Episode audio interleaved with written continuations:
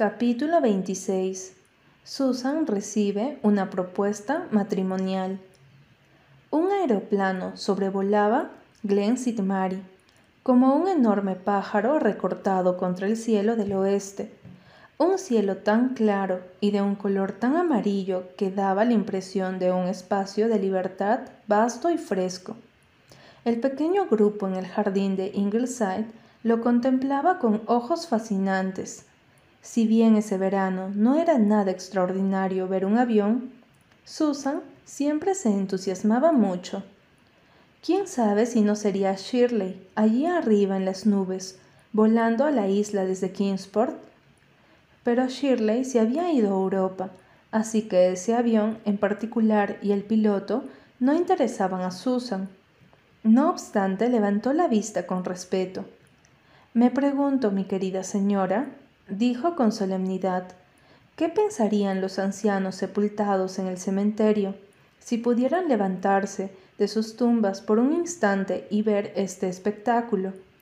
Estoy segura de que mi padre no lo aprobaría, porque no creía en ideas modernas de ninguna clase. Cosechó a mano hasta el día de su muerte, ni oír hablar de máquinas. Lo que había estado bien para su padre estaba bien para él, Solía decir, espero que no esté mal decir que pienso que se equivocaba en ese aspecto, pero no sé si llegó al punto de dar mi aprobación a los aeroplanos. Por más que sean una necesidad militar, si el Todopoderoso hubiera querido que volásemos, nos habría provisto de alas. No lo hizo, así que es evidente que quería que nos quedásemos en la tierra. En fin, mi querida señora, le aseguro que no me van a ver haciendo piruetas por el cielo en un aeroplano. Pero no te vas a negar a hacer algunas piruetas en el automóvil nuevo de papá cuando llegue, ¿verdad, Susan? bromeó Rila. Tampoco pienso poner a prueba a mis viejos huesos en automóviles, replicó Susan. Pero no los miro con espanto, como alguna gente de mente estrecha. Patillas en la luna dice que habría que echar al gobierno por permitirles andar por la isla. Tengo entendido que les sabe espuma por la boca cada vez que ve uno. El otro día vio uno por el camino estrecho que va alrededor de su campo de trigo, y Patillas saltó la cerca y se detuvo en la mitad del camino, horquilla en mano.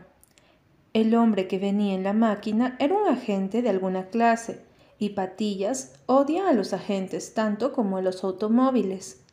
Le dijo que se quedara ahí porque no había lugar para pasar. El pobre hombre no podía pisarlo tampoco.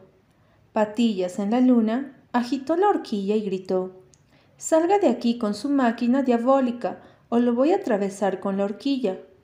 Y aunque no me lo crea mi querida señora, el agente tuvo que retroceder hasta el camino a Lombridge casi dos kilómetros, porque Patillas lo seguía blandiendo la horquilla e insultándolo. Ahora bien, mi querida señora, para mí esa conducta no es razonable, pero con esto de los aviones y los automóviles, esta isla ya no es lo que era.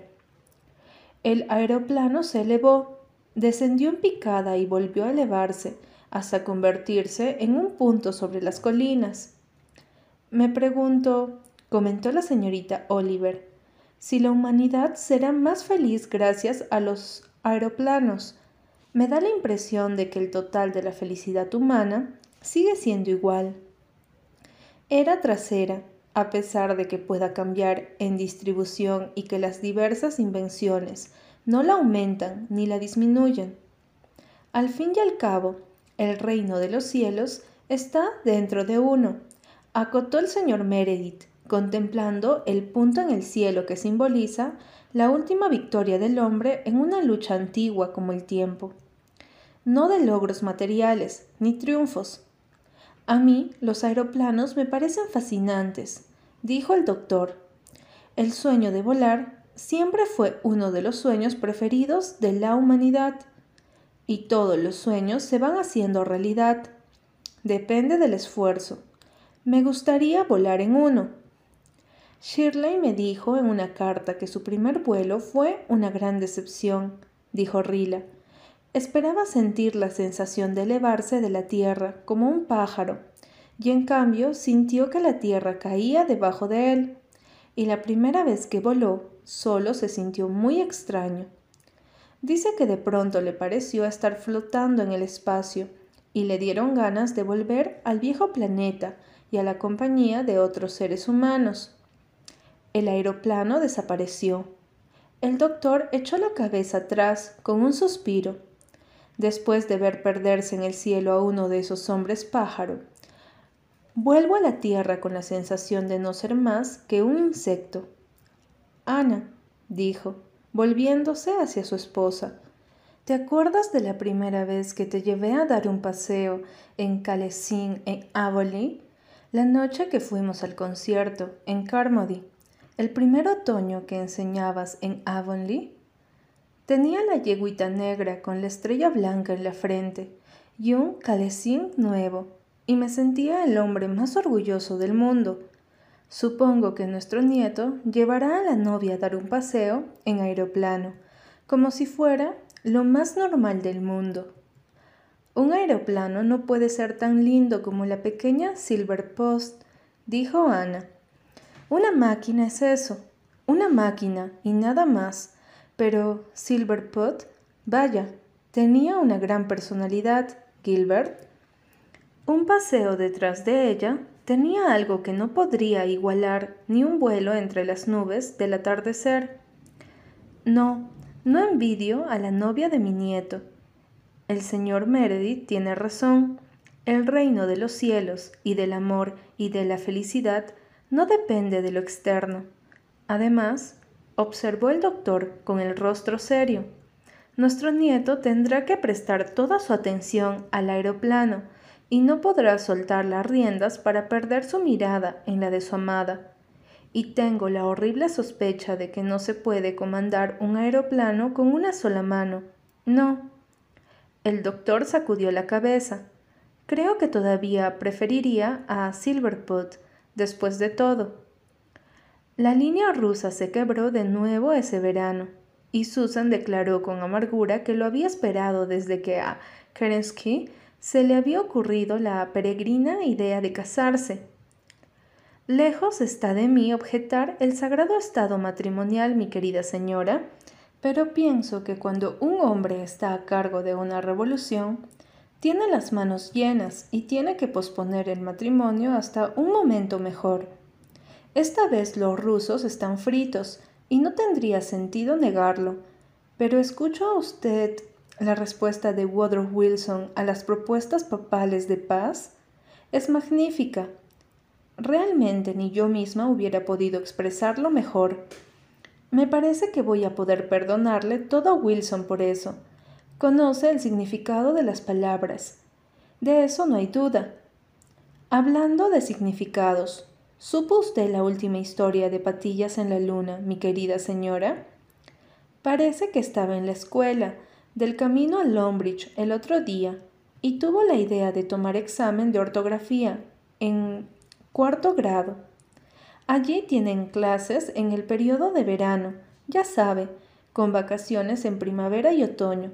Todavía no son gente moderna. Mi sobrina, ella Baker, va a esa escuela y fue en la que me contó la historia. La maestra no se sentía bien. Al parecer tenía una jaqueca horrible y salió a tomar un poco de aire fresco, mientras el señor Pryor tomaba examen a la clase. Los niños lo estaban haciendo bien con la ortografía, pero cuando Patillas comenzó a interrogarlos sobre el significado de las palabras, se quedaron en el aire, porque no los habían aprendido. Ella y los otros estudiantes se sintieron muy mal. Adoraban a su maestra, y parece que el hermano del señor Pryor, Abel Pryor, es apoderado de la escuela y está en contra de ella, y hace mucho que está tratando de convencer a los demás apoderados de su punto de vista. Mi sobrina ella y los demás tenían miedo de que si el cuarto grado no podía decirle a Patillas el significado de las palabras, él pensaría que la maestra no servía y se lo haría saber a Abel, y éste aprovecharía la ocasión.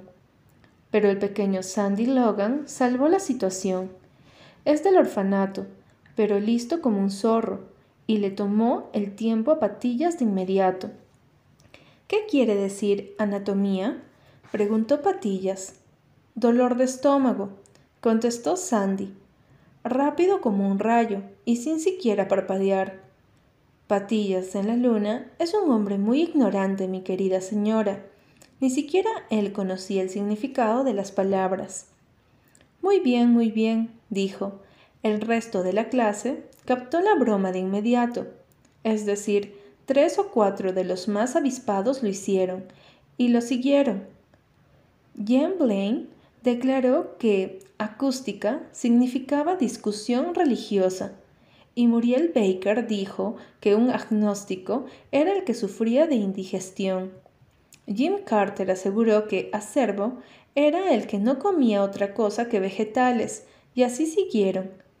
Patillas se lo creyó todo y siguió diciendo muy bien, muy bien, hasta que ella creyó que se iba a morir por el esfuerzo de no reír. Cuando volvió la maestra, Patillas la felicitó por la excelente comprensión que tenían los niños de la lección y aseguró que pensaba contarles a los apoderados qué joya tenían en la escuela. Era muy poco habitual, dijo, encontrar un cuarto grado que pudiese responder tan bien cuando se trataba de explicar el significado de las palabras, y se marchó encantado. Pero ella me lo contó como un gran secreto, mi querida señora, así que tenemos que mantenerlo como tal por la maestra, ¿sabe? Si Patillas fuera a descubrir cómo lo engañaron, ella perdería su puesto en la escuela en un abrir y cerrar de ojos. Mary Bain caminó hasta Ingleside esa misma tarde para contarles que a Miller Douglas, herido cuando los canadienses tomaron la colina 70, habían tenido que amputarle una pierna. Todos en Ingleside se solidarizaron con Mary, cuyo patriotismo había tardado en encenderse, pero ahora ardía fuerte y firme como el de los demás. Algunas personas me estuvieron haciendo comentarios sarcásticos. Vas a tener un marido con una sola pierna y todo eso, pero dijo Mary, elevándose a las alturas. Prefiero a Miller con una sola pierna que a cualquier otro hombre con una docena, a menos, añadió pensativa, a menos que se tratara de Lloyd George. Bueno, tengo que irme. Pensé que querrían saber lo de Miller, así que me vine desde la tienda, pero tengo que volver porque le prometí a Luke McAllister que lo ayudaría a armar su parva esta tarde. Ahora depende de nosotras, las mujeres, ver que se termine la cosecha. Quedan pocos varones. Tengo mameluco y les diré que no me queda tan mal. La señora Douglas opina que son indecentes y que habría que prohibirlos, y hasta la señora Elliot los mira con mala cara.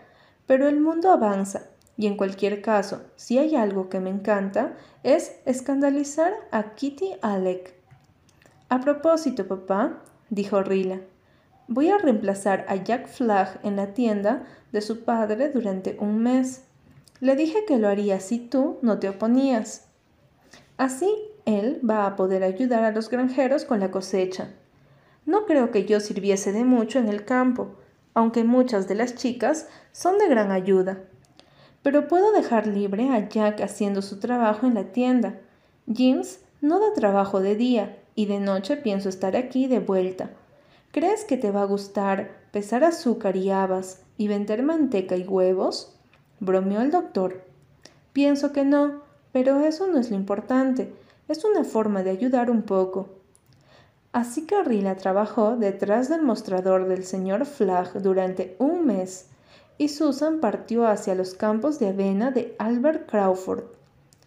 Todavía soy tan buena como el que más, dijo con orgullo.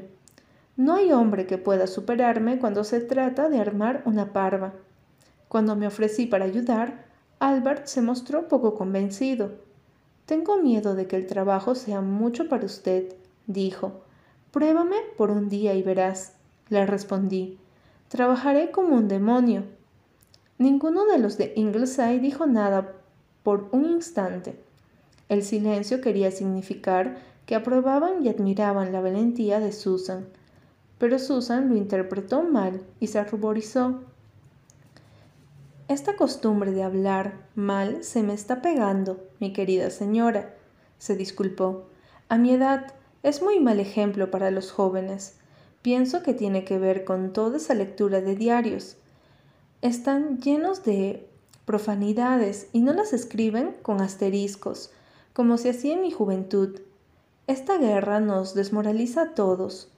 Susan, de pie sobre un cargamento de grano con el cuello gris despeinado por el viento y la falda trepada hasta las rodillas para poder trabajar más cómoda y segura. Nada de mamelucos para Susan, por favor. No era una figura bella ni romántica, pero el espíritu que animaba sus brazos flacos era el mismo que capturó las colinas de Vimy y mantuvo a las legiones alemanas fuera de Verdún. No es probable, sin embargo, que esa haya sido la idea que golpeó la mente del señor Pryor cuando pasó por ahí una tarde y vio a Susan trabajando con ahínco. ¡Qué mujer capaz! Reflexionó. Vale por dos de otras más jóvenes. No está mal para mí, no está mal. Si Milgrave regresa sano y salvo, perderé a Miranda y el servicio doméstico cuando más caro que una esposa y no es nada confiable. Creo que voy a pensarlo.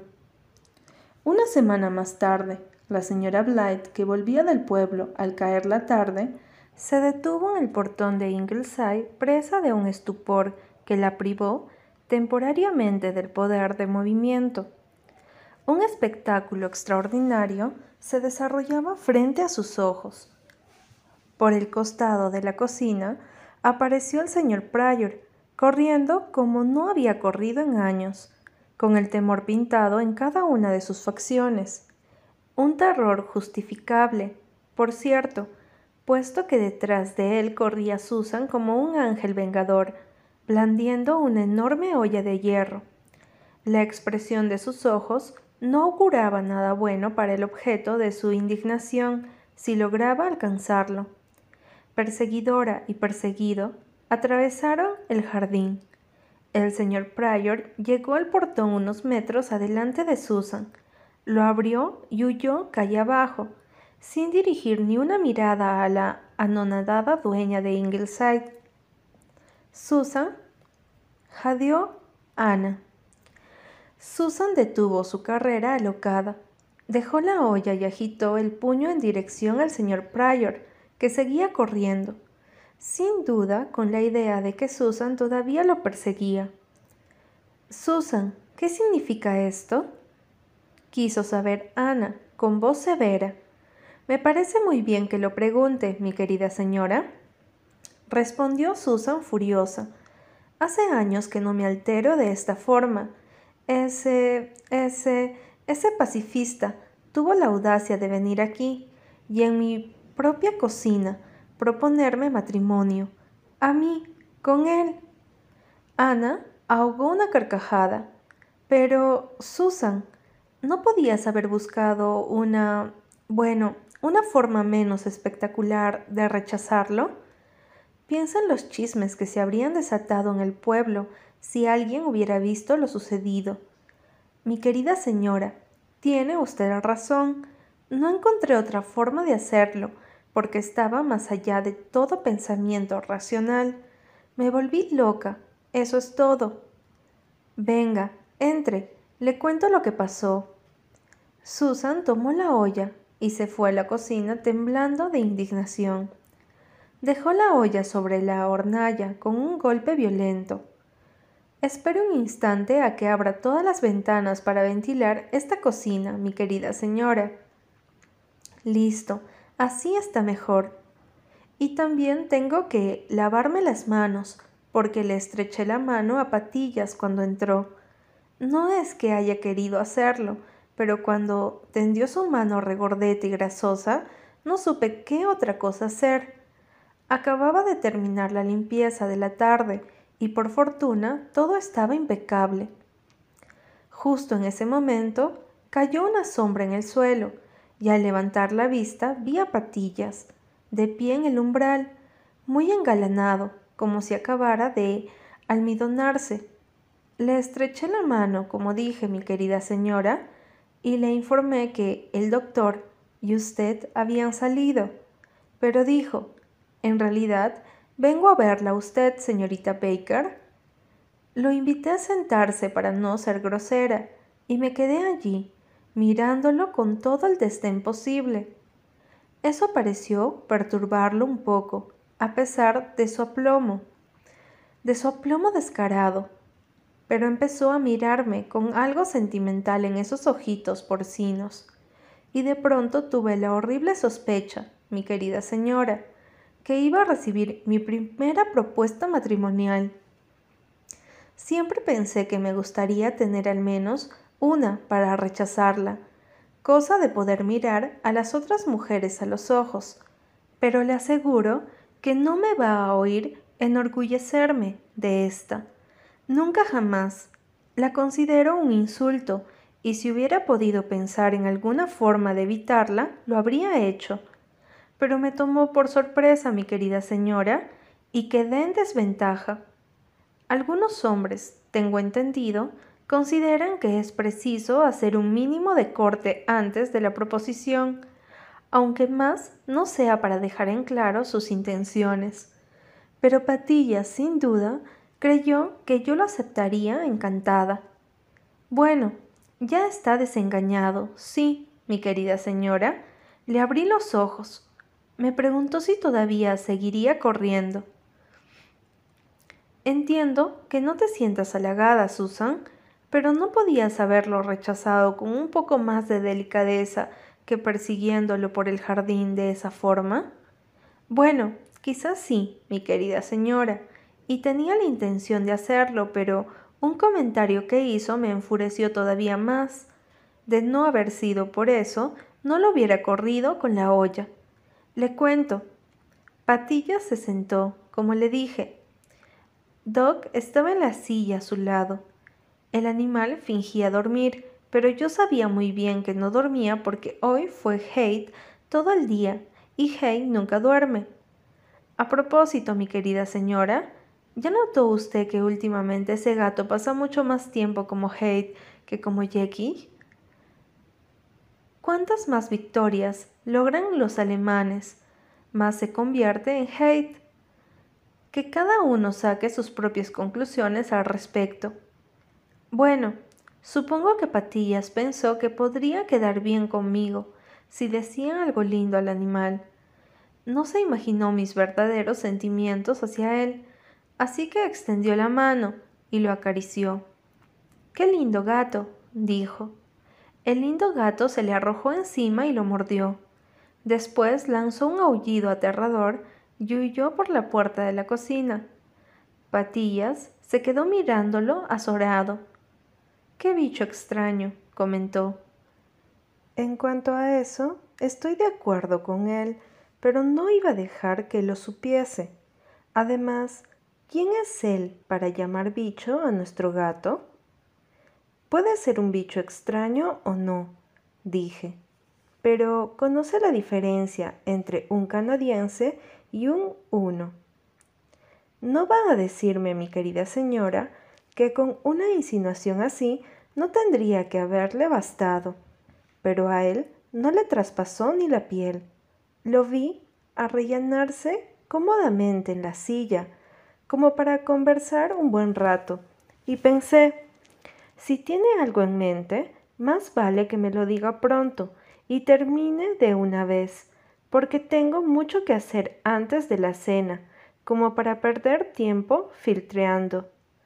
Así que le dije, si tiene algo en particular que decirme, señor Pryor, le agradecería que lo mencionara sin pérdida de tiempo, porque estoy muy ocupada esta tarde. Me miró por entre esas patillas rojizas, muy complacido, y contestó Usted es una mujer directa, y me parece muy bien. No tiene sentido andar por las ramas. Hoy vine aquí para pedirle que se case conmigo. Así que ahí estaba mi querida señora. Por fin tenía una propuesta matrimonial después de una espera de setenta y cuatro años. Fulminé con la mirada a ese presumido y repliqué No me casaría con usted aunque fuera el último hombre sobre la tierra. Josiah Pryor. Esa es mi respuesta. Puede llevársela de inmediato. Nunca se vio a un hombre tan desconcertado, mi querida señora. Quedó tan anonadado que farfulló la verdad. Pero yo creí que se alegraría de tener la oportunidad de casarse, dijo. Fue entonces, mi querida señora, cuando perdí los estribos. ¿No le parece que tenía una buena excusa, considerando que un uno pacifista me había ofendido de esa forma? Váyase, Rugí y tomé la olla de hierro. Vi que creyó que había perdido la razón y calculo que consideró que una olla de hierro es una arma peligrosa en manos de una lunática. En fin, se marchó a toda velocidad, como pudo usted ver, y no creo que volvamos a verlo por aquí haciendo propuestas de ninguna clase. No, Creo que entendió perfectamente que en Glen St. Mary hay por lo menos una mujer soltera que no tiene ansias de convertirse en la señora Patillas en la Luna.